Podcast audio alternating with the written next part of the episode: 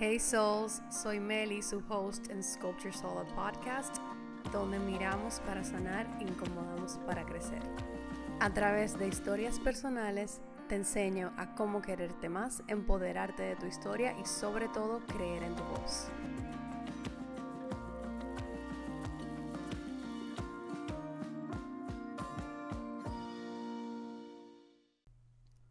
Hello, hello. ¿Cuánto tiempo sin sentarme aquí? Tuve un roll en enero completo que grabé en súper poco tiempo. Eh, entonces no me había tocado grabar hasta ahora.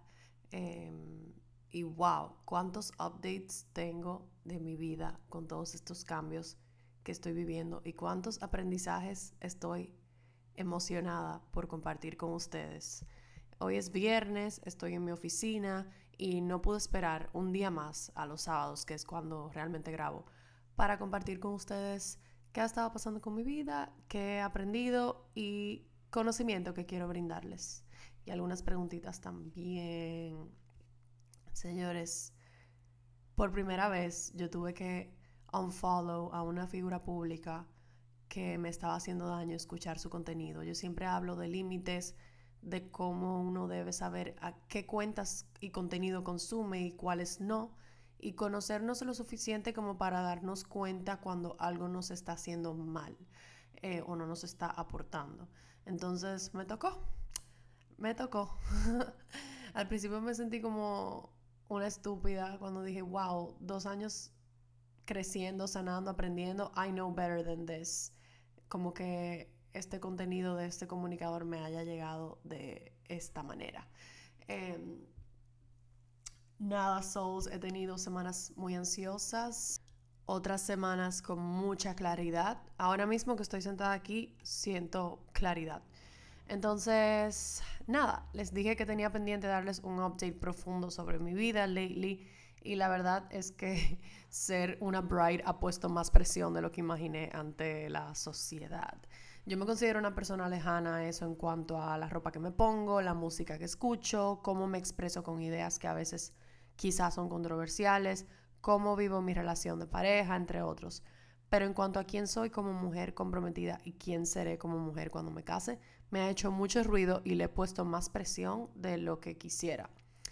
Em, entonces, sí, todo esto genera una presión que sé que es falsa y construida, pero que estaba ahí y que me llevó a la clínica. ya les cuento. Eh, entre buscar apartamentos, hacer Excel de futuros gastos, averiguar tasas de intereses, planear la boda con diferentes suplidores, conversar con mi familia, amigos, ahorrar. Me ha dado tiempo de pensar mucho cómo va a cambiar mi vida y todas las responsabilidades que voy a empezar a asumir. Eso me ha dado tiempo para imaginarme quién voy a ser yo ante todo eso. Entonces, Hace poco yo empecé a escuchar como a este comunicador que habla de la energía femenina y masculina a través de, una amiga dominicana que, que lo estima mucho. En mi opinión, él habla explícitamente del lado femenino siendo la mujer y el lado masculino siendo el hombre, cuando sabemos que la energía femenina y masculina no necesariamente entiende de género, ya lo he hablado aquí en el podcast, sino que cada quien tiene un balance de energía femenina y masculina. Es decir, la energía femenina no depende de la masculina ni viceversa, como hemos aprendido con los géneros. Yo les he comentado antes que pensar que la energía femenina es la mujer y la energía masculina es el hombre es como decir que somos seres codependientes, cuando lo somos porque somos humanos, pero entiendo yo que el punto es trabajar para sanar y aprender a darnos a nosotros mismos lo que no recibimos como necesidad cuando éramos pequeños, no buscarlo en alguien más. De eso se trata incluso el amor propio. En fin, para no irme por esa tangente del amor propio, este comunicador, que luego voy a decidir si dio su nombre, vamos a ponerle nombre, vamos a el, el chisme completo. O sea, generar controversia no me importa, al final es una opinión mía, no es, eh, nada está escrito en piedra, es este Danny Morell que habla de energía femenina y masculina. Él dice como que el lado masculino tiene esta energía de proveer y el lado femenino esta energía de recibir. Estamos de acuerdo. Habla de cómo nosotros las mujeres hemos sido forzadas a vivir en un mundo machista y adaptarnos a amar, trabajar y tener éxito de la manera en que lo hacen los hombres. nos ha tocado, aparte de asumir la responsabilidad de crear vida, ahora ser una mujer moderna que aporta, que tiene planes a futuro, metas financieras, de emprendimiento, al igual que los hombres. Entonces él dice que esto se llama estar conectada con nuestra energía masculina, nosotros las mujeres, y que por ende es un desbalance con nuestra naturaleza del recibir. Entonces aquí quiero aclarar que ningún extremo es bueno, tanto la mujer estando sobreempoderada en el sentido de que quiera controlar, asumir todas las decisiones, acortejar completamente al hombre a la hora de estar dating, tener el 100% de la responsabilidad financiera en la casa, es decir, ser la proveedora del 100% y que el hombre vaya más relajado. Este es un extremo que tampoco quizás es bueno. Como el otro extremo de que el hombre esté sobreempoderado, machista, donde no permite que su mujer trabaje y, opta sin su pareja estar necesariamente de acuerdo con tomar las decisiones y ser el proveedor 100%. Aquí quiero aclarar que ser el proveedor 100% de cualquiera de las dos partes significa que tiene el mayor control. Te vaya a tratar bien, te vaya a tratar mal, es quien va a, tomar la mayoría de decisiones. Aquí, el punto no es dónde debe estar parado cada quien, sino aprender las herramientas para descubrir como pareja qué les funciona a los dos, qué crea bienestar para los dos y sobre todo qué reglas quieren construir ambos juntos. Lo que no me gusta de, de, de Danny es la manera fija en la que somete a cada rol incluso diciendo frases como, si yo fuera una mujer, no permitiría una realidad diferente a la que el hombre pague por mis cenas, me abra la puerta del carro, provea para mí, etcétera, etcétera. Entonces tengo muchos sentimientos encontrados con esta frase porque número uno, no toda mujer tiene la realidad o el privilegio de sentarse en una silla, esperar que le den todo, y menos siendo jóvenes empezando a construir un patrimonio. Número dos, no toda mujer quiere sentarse completamente en una silla, esperar recibir y estar a ese nivel de comodidad, pues algunas queremos trabajar e incluso hay mujeres que ponen su carrera primero que formar una familia, y eso también está bien. En fin, con el cuento de cómo mis emociones se somatizaron a través de mi cuerpo, Ver este bombardeo de ideas de este comunicador me hizo cuestionar todo lo que he estado desaprendiendo de las relaciones tradicionales, toda la autenticidad que sé que llevo dentro despierta de cómo funciono yo en mi relación y yo como persona y qué me funciona a mí, mi pareja y a mí como equipo. Empecé a cuestionar que sí que mi pareja no me pagaba todas las cenas, que entonces si yo no me estaba respetando como mujer y todo lo que dijo el comunicador, que entonces algo andaba mal y ya ustedes saben cómo me fui en esa espiral de ansiedad y cuestionamiento de quién debería ser yo, se mezclaron todas esas cosas de quién quiero ser yo y quién debo ser yo. Si yo estoy bien como con todo esto de ser un equipo y de que sea un balance, pero entonces este hombre viene y dice como que si estoy bien con eso no me estoy dando a respetar como que me hizo entrar en una dualidad y una batalla entre quién quiero ser y quién debo ser. Entonces ese es el deber ser que viene del ego y que muchas veces puede mm, dañarnos emocionalmente o cargarnos emocionalmente o drenarnos emocionalmente. Y claro que sé mejor que esto, claro que me he trabajado, pero también soy humana y tengo momentos ciegos como estos. Entonces yo recuerdo un domingo yendo a dormir muy ansiosa y preocupada al ver este video, ya al punto de que me estaba creyendo que todas mis preocupaciones catastróficas eran realidad. Al otro día yo me levanté y le envié una nota de voz a mi terapeuta solo para empezar a sentir un dolor muy fuerte en la panza. Entonces yo como que respiré, me calmé y luego desde que mi terapeuta me respondió y yo leí su respuesta, llegué a mi tope de sentirme cargada. O sea, ya yo no sabía dónde meterme, así que literalmente me bajó la presión instantáneamente. Eh, empecé a ir al baño sin parar en muy poco tiempo, hasta que mm, literalmente tuve que acostar en el piso porque sentía que me iba a desmayar y uno de mis mayores miedos es desmayarme. Entonces, literal, me acosté como en posición fetal en el piso, me abracé para no desmayarme. Em, y qué bueno que siempre tengo mi celular a mano porque le escribí a mi mamá y a mi hermana como SOS, que solo lo utilizo para emergencias. Y luego me encontraron ahí y comenzaron a ayudarme. Entonces, para no cansarle el cuento, el otro día, después como de este episodio, tuve el privilegio de conseguir una cita de, de terapia el mismo día de San Valentín. Para mí eso fue súper lindo porque es como si el Día del Amor yo iba después de un evento que para mí fue catastrófico, poder darme ese momentico como para sanar para mí, para respirar, para, para comentar y hablar en alto de todo lo que me pasó. Y ella me confirmó que yo sufrí un ataque de ansiedad. A ella no le gusta label it, pero yo llegué al consultorio diciendo, tuve un ataque de pánico. Para los que no saben, es diferente el ataque de ansiedad y el ataque de pánico. Los de pánico tengo entendido que son más graves, pero bueno, yo pensaba que me iba, no que me, yo no pensaba que me iba a morir, yo pensaba que literal me iba a desmayar y de verdad, físicamente, médicamente, me bajó la presión. Cuando fui a la clínica em, y me pusieron mi suero y me hicieron mis análisis, yo con el suero me pude sentir un poquito mejor y luego de ver que todos los análisis salieron limpios, totalmente limpios, pues ahí entonces conecté que fue un ataque de ansiedad y mi psicóloga me lo confirmó.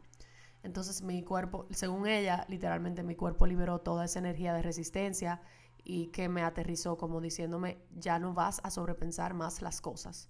Y me hizo sentido porque yo estaba en el piso abrazándome, cuidándome plenamente para sobrevivir, como quien dice, y lo único que repetía en mi cabeza era cada sensación que había en mi cuerpo. O sea, yo, yo empecé a repetir en mi mente como me está dando calambre en la mano derecha, tengo calambre en la pierna izquierda, estoy sudando súper frío, mi boca está completamente seca y blanca, me siento mareada y no tengo fuerzas para pararme. Todo esto fue como un ejercicio de grounding y mindfulness mientras yo me abrazaba y estaba aterrada de desmayarme, entonces empecé a respirar profundo y exhalar fuerte como para mantenerme presente. Eh, a, mí me gusta pensar que la respiración nos puede salvar y que si nos creemos que estamos a salvo, entonces lo estamos un poquito más. Entonces yo me repetía, I am safe, I am safe, I am safe. Entonces nada, cuando me llevaron a la clínica, como le dije, ahí ya me rehidraté y me hice todos los análisis y nada, como salió todo limpio, como les dije, fue un proceso emocional. Entonces, haciendo el ejercicio de los detonantes eh, que me había puesto mi psicóloga, como que ella me dijo, quiero que anotes todo lo que te detone eh, en los próximos días para que sepas qué es lo que te está causando el malestar. Entonces yo concluí que el contenido de este señor, de Danny, no me hace bien. Quizás, obviamente, puede que sea algo personal, pero aún así es muy importante saber todo eso que nos hace detonar para saber qué debo observar y qué debo eliminar de mi vida. En este caso agradezco la lección que me dejó esta experiencia, pero no quiero seguir viendo contenido de una persona que predica todo el tiempo lo mismo y encima de manera fija, sin, permitir que cada quien pueda elegir desde la libertad el tipo de relación que quiere sostener. Porque aquí este señor no, no calcula las personas que no tienen el privilegio de que la mujer esté sentada y el hombre provee al 100%. Aquí este señor no calcula las relaciones em, homosexuales, que quizá, o sea, obviamente no hay un hombre y una mujer como tal, quizás sí hay una persona que asume el rol que hemos aprendido que es del hombre y otro de la mujer, pero igual él habla como si todas las relaciones son heterosexuales. Em, y creo que elimina la realidad de que no toda mujer quiere solamente recibir y no todo hombre quiere solamente proveer.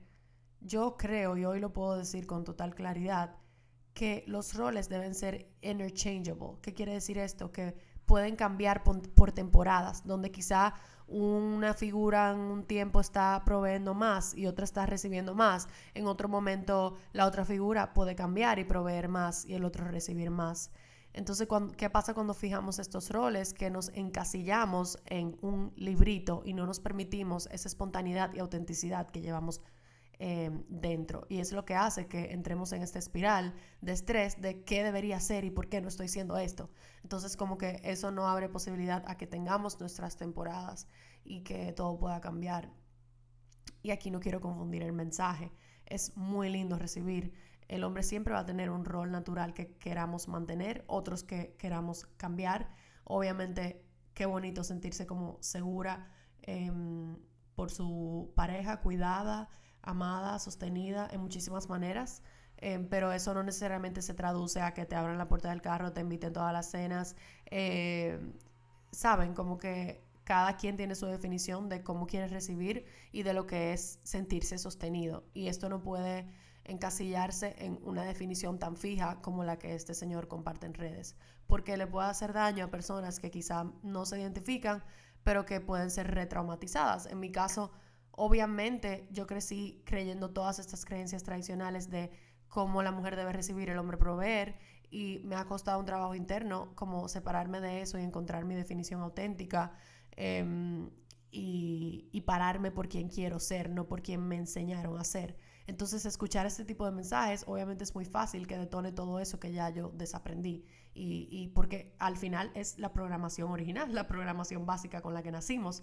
Todo el trabajo fue un desaprendizaje, pero el, el monstrico, como yo le digo, está ahí. Entonces, nosotros somos el observador que tenemos que discernir cuando ese montrico sale con esas dudas y esas creencias tradicionales viejas que ya no necesariamente quieres implementar en tu vida y nosotros somos los observadores que decidimos, ok, esto me pertenece o no, esto ya lo dejé ir hace mucho. No es un miedo mío, no es una creencia mía, no es una tradición mía. Entonces, algo que me di cuenta con esta experiencia es que hoy honro mi capacidad de ver los grises en todas las historias. Les cuento en verdad que de niña yo me sentía súper insegura porque en todos los essays y discusiones de clase se me hacía muy difícil escoger un solo lado como que siempre tenía acuerdos y desacuerdos con ambos lados y me gustaba hacer un análisis de ambos y no solo de uno, donde quizá venían compañeros que tenían una opinión más clara y más formada y me hacía pensar que yo era insegura, como unopinionated, que como que no tengo una opinión y simplemente sosa, como aburrida. Entonces, hoy yo sé que solo tengo la capacidad de profundizar y ponerme en la situación de ambos lados y no solo con el lado que me identifico personalmente sino también con el lado que no conozco. Tengo la capacidad de ver ese lado y de ponerme en ese lado. Entonces eso me ha abierto camino a tocar muchísimos temas de ambos extremos y brindar un centro, un balance, una, neutralidad. El que me sigue hace mucho y me escucha sabe que yo amo ver como que los dos opuestos y luego dónde se encuentra para mí esa neutralidad o ese balance. Em, eso es algo que este señor hace todo lo contrario te brinda un punto blanco y negro, blanco o negro y posiciones fijas de, lo que debemos ser. Entonces por eso he, sentido cierto rechazo con esta figura de comunicación. Em, también tengo una hipótesis que puede que esté mal, pero se me ocurrió que ¿será que los humanos buscamos como esa certeza en esa, en esa respuesta clara, blanco o negro? Y que nos sentimos inciertos con incertidumbre cuando una respuesta es gris? Eso fue lo que me pregunté. Como que esta controversia, este blanco y negro vende full, como que te están diciendo cómo ser y obviamente es mucho más fácil que te digan cómo ser y tú ser un seguidor que que te pinten lo gris y tú tengas que escoger un lado del cual te, cual te identificas, incluso redefinir por completo desde cero tu propia creencia y caminar en la arena donde aún no hay huellas. Obviamente esto es como que una acción de líder, de ir por lo gris, de ir por lo nuevo, de pisar esa arena donde no hay huellas. Y quizá por eso mucha gente pues se siente, siente más confort en lo blanco y en lo negro. Esa es mi hipótesis. Maybe tú agree, maybe no. Pero, ajá. Lo que te quiero decir es que sepas filtrar qué personas quieres consumir su contenido, que busques personas que aunque tengan credibilidad se alineen con tus valores o por lo menos que tenga una mente abierta para dejarte decidir en conclusión quién quieres ser en cada situación de tu vida. Es súper importante alejarnos de cualquier contenido que nos traiga malestar. Y en cuanto a relaciones, te quiero compartir que el matrimonio y el hombre proveedor viene de aquella época donde la mujer no tenía poder administrativo sobre un patrimonio. No había de otra que el hombre sea el proveedor. Entonces, por eso en el matrimonio había un acuerdo en común que usamos todos, que es el de comunidad. El, cuando uno se casa, todos los bienes caen dentro de la misma comunidad. Ambas partes ponen todo lo que tienen en cuanto a activos, cash, todo, y a partir de ahí se construye. Y si hay alguna separación, pues legalmente toca mitad y mitad. Hoy en día la mujer tiene el poder sobre su patrimonio y puede administrar un matrimonio si así lo decide. Y esta, y esta es la opción de prenup o separación de bienes que, by the way, es súper tabú todavía en esta sociedad. Es como que, uh, le puso un prenup y hubo este tema y por qué se están separando los bienes y son un matrimonio, todo esto. Pero eso solo significa que tienes el poder y libertad de hacer tus propias inversiones a tu nombre, por ejemplo, ya sea en certificados, en propiedades, en bolsa de valores, lo que tú quieras en el transcurso de tu vida, de los 50 años que se supone que uno quiere durar con su pareja o whatever, hasta, hasta forever, tú puedes en el camino decidir poner cualquier inversión, riesgo, compra simplemente a tu nombre y no a nombre de los dos. También tienes la opción de poner todo a nombre de ambos, pero a mí me gusta pensar que literalmente puedo invertir para mis propios ahorros hasta para futuros planes de negocio sin necesariamente poner en riesgo a mi pareja. Entonces todo esto lo investigué a raíz de mi confusión con este comunicador, Danny Morel, buscando información y claridad como para suavizar la ansiedad que muchas veces viene de estar desinformados. Yo me di cuenta que cuando yo siento incertidumbre, cuando no tengo suficiente información sobre algo, eso me causa ansiedad.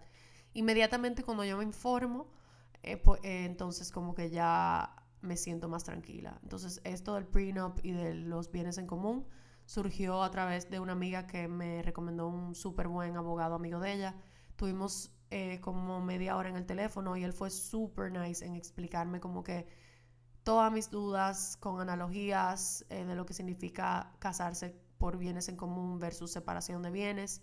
Em, y yo dije, wow, literal, solo es esto, esta es la diferencia. ¿Y por qué, por qué no todo el mundo se casa por prenup? Como que qué cool tener la libertad de que tú quieras poner todo a nombre de los dos, pero que eso sea una decisión tuya del día a día por siempre y no porque firmaste un papel a la hora del matrimonio me pareció súper cool como que tener esta opción. Fácil nunca voy a tener algo a mi nombre solamente, ni mi pareja.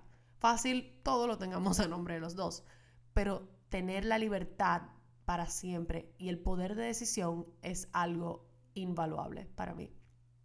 Entonces nada, me sentí mucho más tranquila sintiendo ese acuerdo que se alinea tanto con quien soy y también pude ver con claridad que prefiero ser un equipo donde ambos aportamos y claro, sentirme sostenida como mujer, dejándome guiar y confiando en las decisiones que toma mi pareja en algunos temas que considero que él maneja mejor.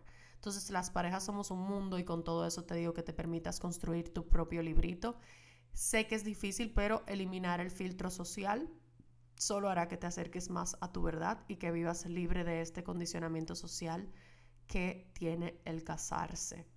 Que honestamente siento que en Latinoamérica tiene más presión por el hecho de que dejamos todo para el mismo año. Fíjense como, eh, por ejemplo, en Estados Unidos, como que las parejas se ponen de novios si es que usan label, porque ni siquiera lo etiquetan, pienso yo, muchas veces.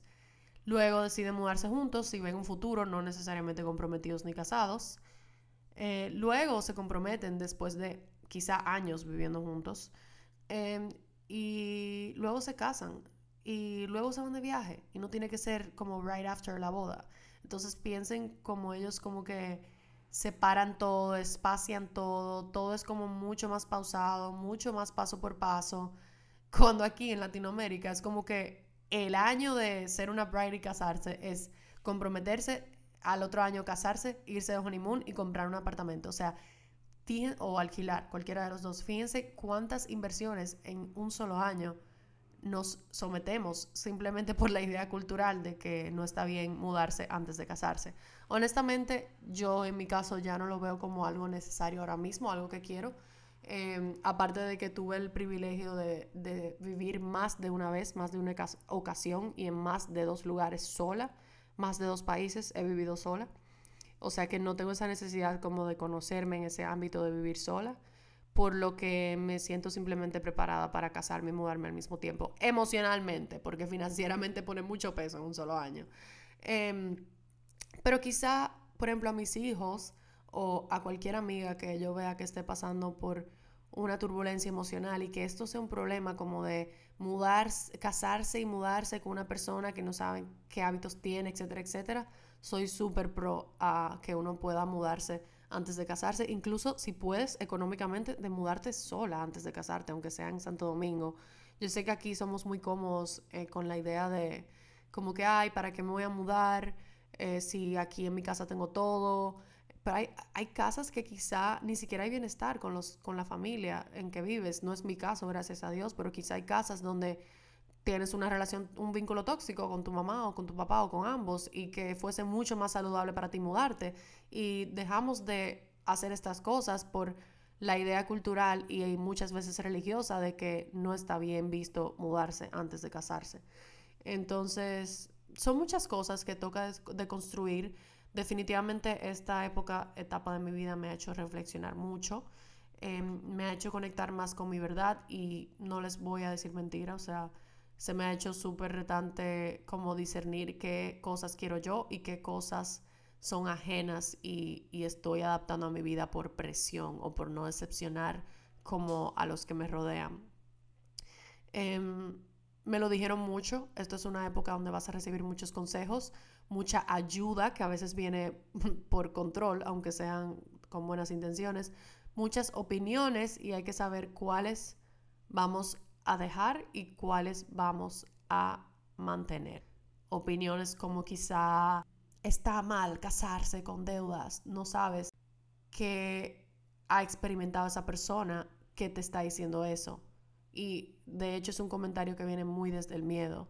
Em, y las deudas, hay deudas saludables y las deudas son normales. Cuando lo importante es el conductor que lleva esa deuda y el comportamiento y creencia que tengas acerca del dinero, no la deuda en sí. Entonces, uno tiene que saber dónde está parado, confiar en, sí mismo y, y, en su pareja y como saber discernir esos comentarios. Otro comentario que he escuchado mucho es, un empleo no es suficiente, hay que tener su negocio propio, de un empleo no se vive. Esto quizá era cierto en el 2000, donde o tú te empleabas o tú emprendías por 10 años pasando lucha y sufrimiento.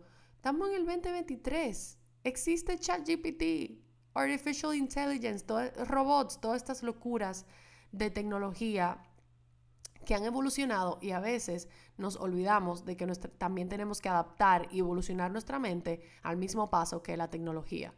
Eso me hace mucho acuerdo a la, culpa por productividad. Si no me estoy esforzando y, y tardando ocho horas trabajando en un día, no estoy haciendo nada.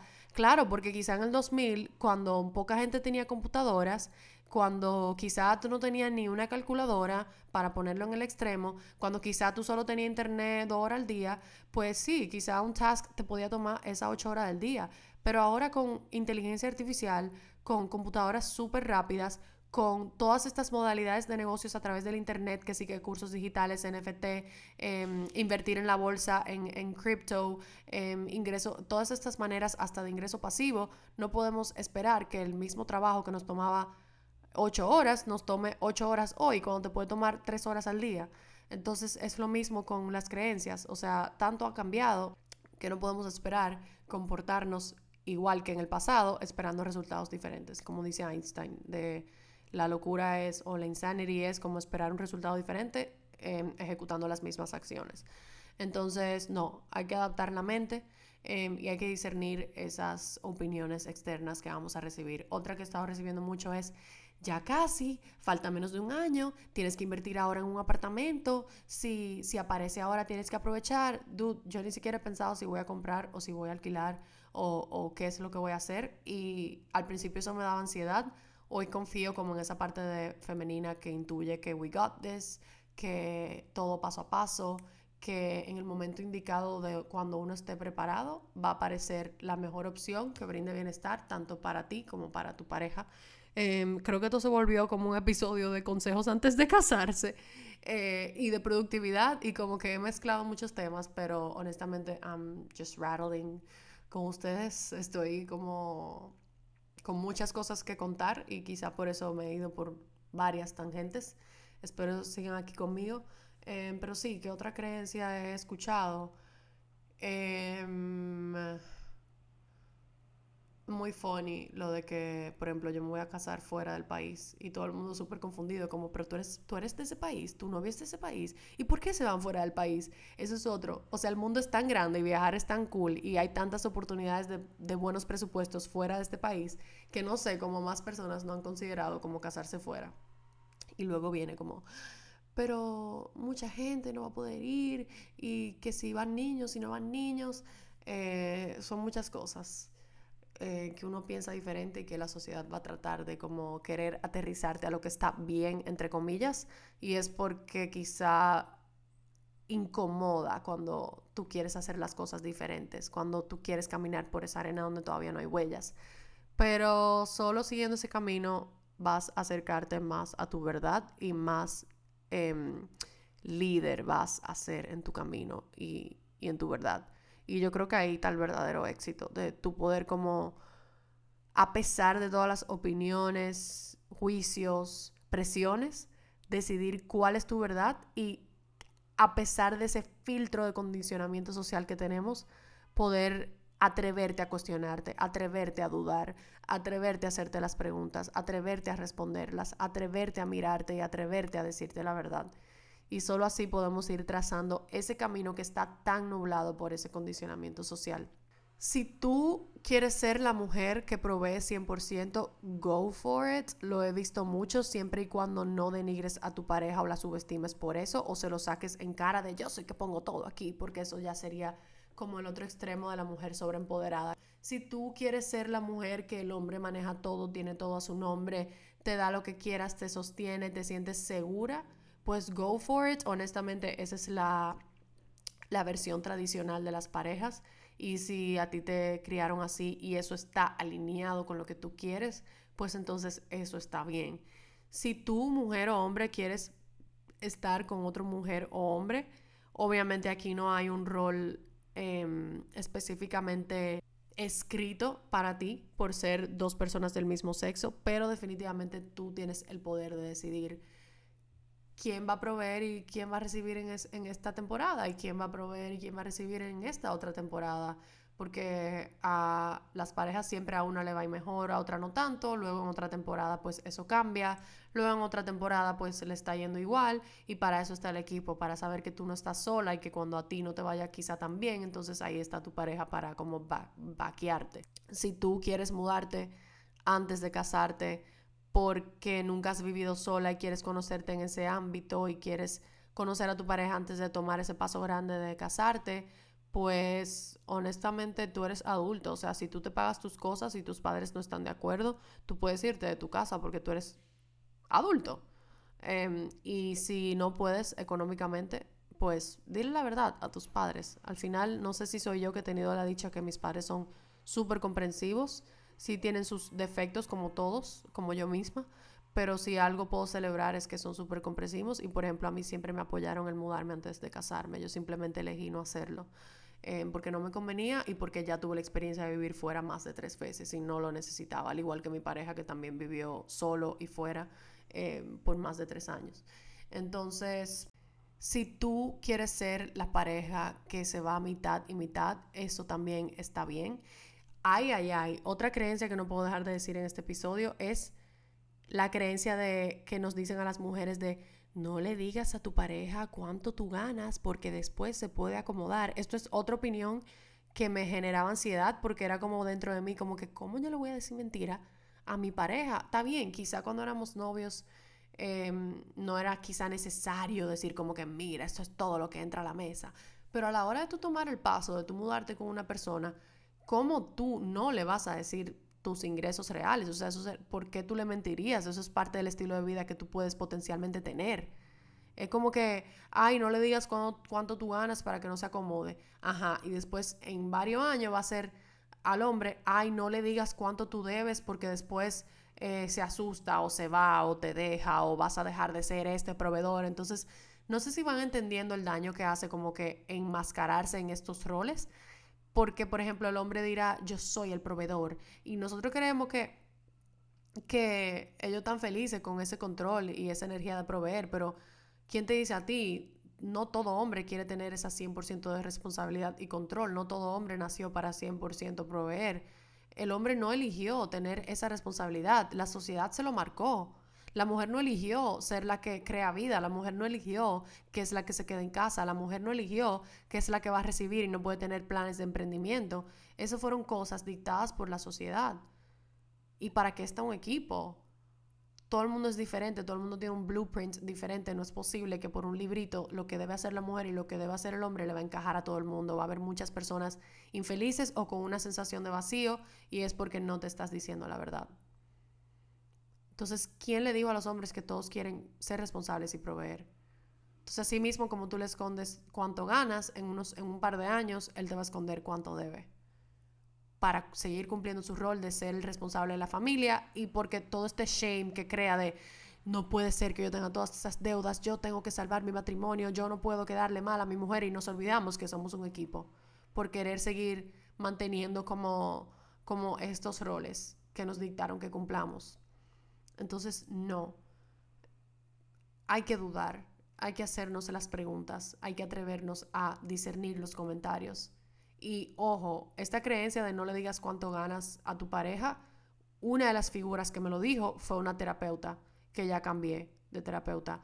la amo, fue una figura importantísima en mi vida, viví muchos moments con ella, pero ya trascendí en un punto de mi vida donde ella es más tradicional y le va a funcionar a muchísimas personas, pero yo necesito una mente más fresca que esté más alineada con lo que yo creo y que no se le salga a implantarme esas, ese tipo de creencias. Una fue que, que, que no le diga cuánto yo gano a mi pareja y la otra fue que el hombre debe ser la cabeza de la casa y la mujer el cuello. Eso a mí me generó muchísimo ruido yo después lo pude traducir a mi idioma, que es que, por ejemplo, si entra un ladrón a la casa, pues probablemente el hombre es que baje a revisar. Si, si, si hay que cambiar una goma en la carretera porque se, porque se pinchó, probablemente el hombre, por su fuerza natural y biológica, eh, sea el que salga a físicamente levantar esa goma y cambiarla.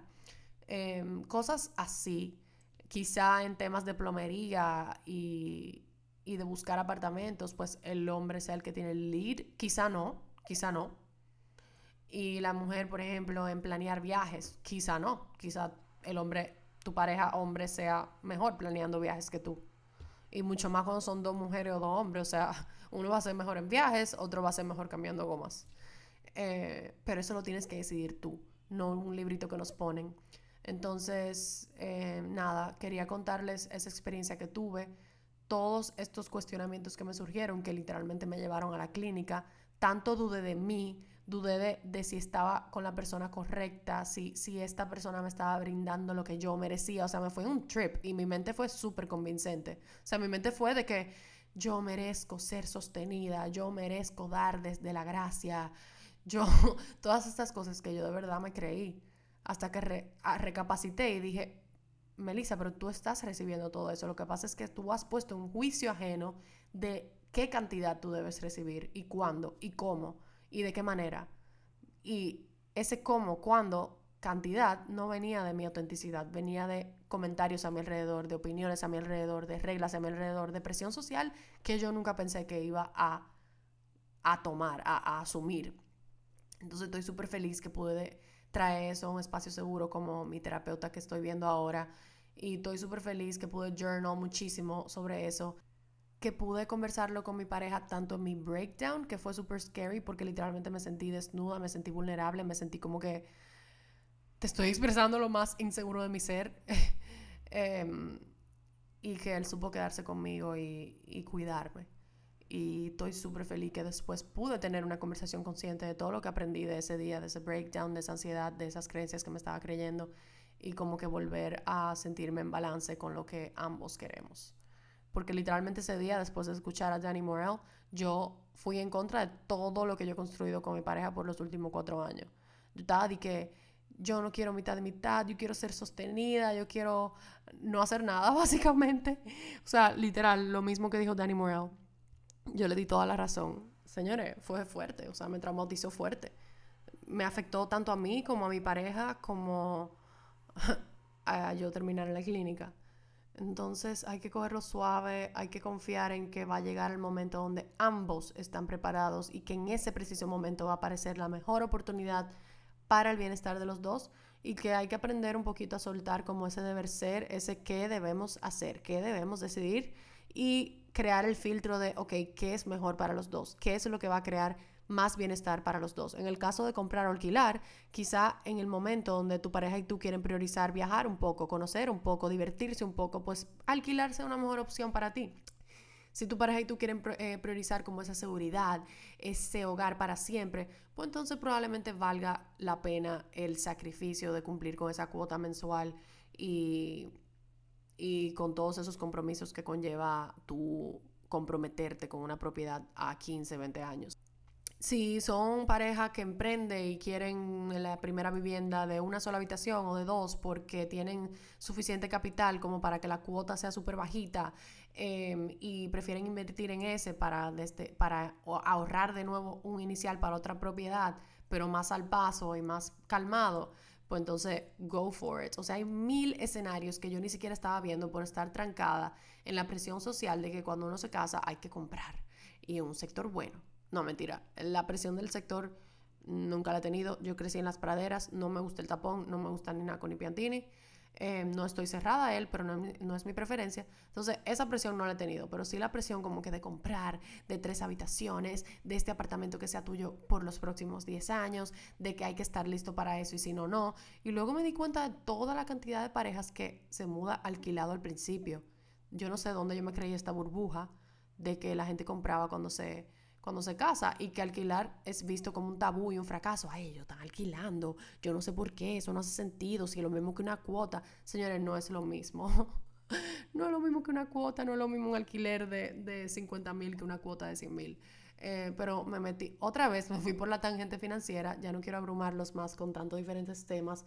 Lo único que te quiero decir es que te atrevas a pisar en la arena donde aún no hay huellas, que te atrevas a dudar, que te atrevas a cuestionarte, que te atrevas a decirte la verdad y que te atrevas a tener ese breakdown y a no cargar con todos esos ladrillos, porque si yo no me hubiese permitido decirme la verdad y de tirarme al suelo y rendirme al universo y abrazarme y que me bajara la presión, probablemente yo seguiría queriendo creerme el cuento y haciendo todo el esfuerzo posible para ser esa mujer que quiere ser totalmente sostenida y no tener que ver con miti miti y como que peleando con esas creencias, con todos esos ladrillos eh, encima de mi espalda. Entonces, tú eres único, tú y tu pareja son únicos.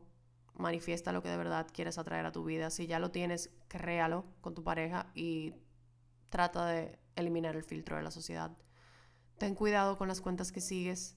Sé muy honesto con qué cuentas te está afectando. Ojo, dije el nombre del comunicador que me hizo daño para que lo evalúen. Esto es algo mío personal que me afectó a mí. Quizá a ti te funcionan las creencias que él tiene y ha sido un potenciador de bienestar en tu vida. Simplemente para mí no lo estaba haciendo y yo decidí eliminarlo de mi mundo social, mundo digital. Eh, espero que este episodio te haya resonado en algo, que te haya sido de ayuda. Los quiero mucho y creo que va a haber una parte 2 porque no puedo parar de hablar. Bye, los quiero.